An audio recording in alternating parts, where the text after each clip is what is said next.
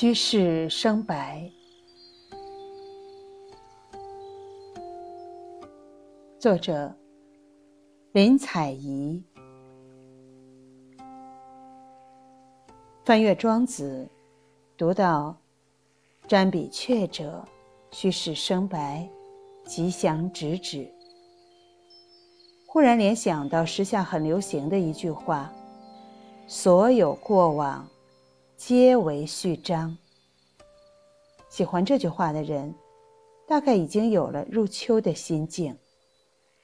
如果生命可以用四季来比喻，那么春天如同爱情，新鲜的像刚滴下来的血珠，有青春的热度，也有伤口的疼痛。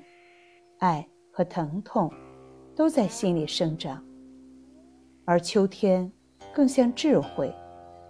练达的微笑后面，隐藏着一双洞悉世情的眼睛。春天多梦，秋日多风。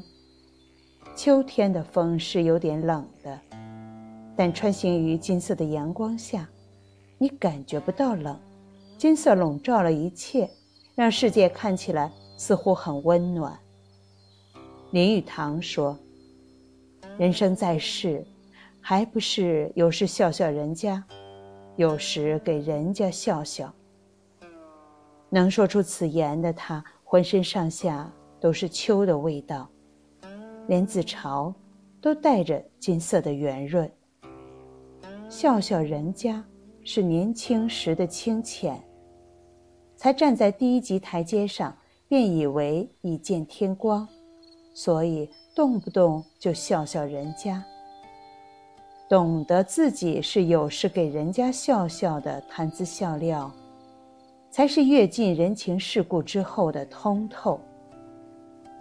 青葱年华，总是明里暗里期待着灵魂伴侣，以为世界上总有一个懂你的人，从遥远或者不远的地方向你走来，碾过盛夏的繁华，蓦然发现。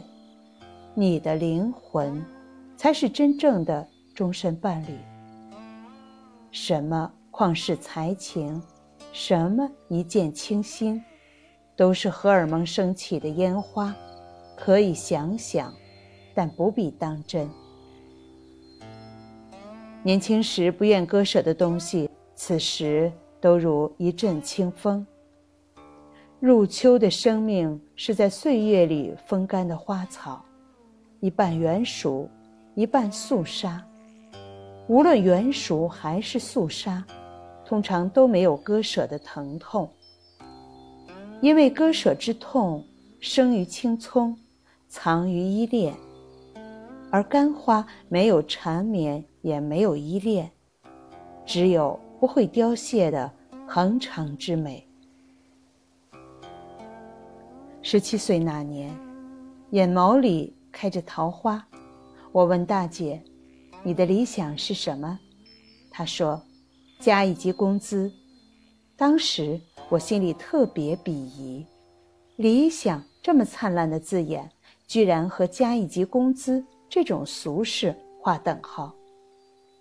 如今，我对幸福的定义居然是：温暖的斜阳下，端起书桌上那杯热气腾腾的白咖啡。抿一口，味道香甜。成长是学习的过程，少年学艺，在树上拼精湛；中年学礼，在道上比高低。落叶随风，都以为是丧失的时节，殊不知，生命在超脱之后，已经从一种形式的存在。转换成另一种，死的背后是另一种生，这就是虚实生白，空。而后道生。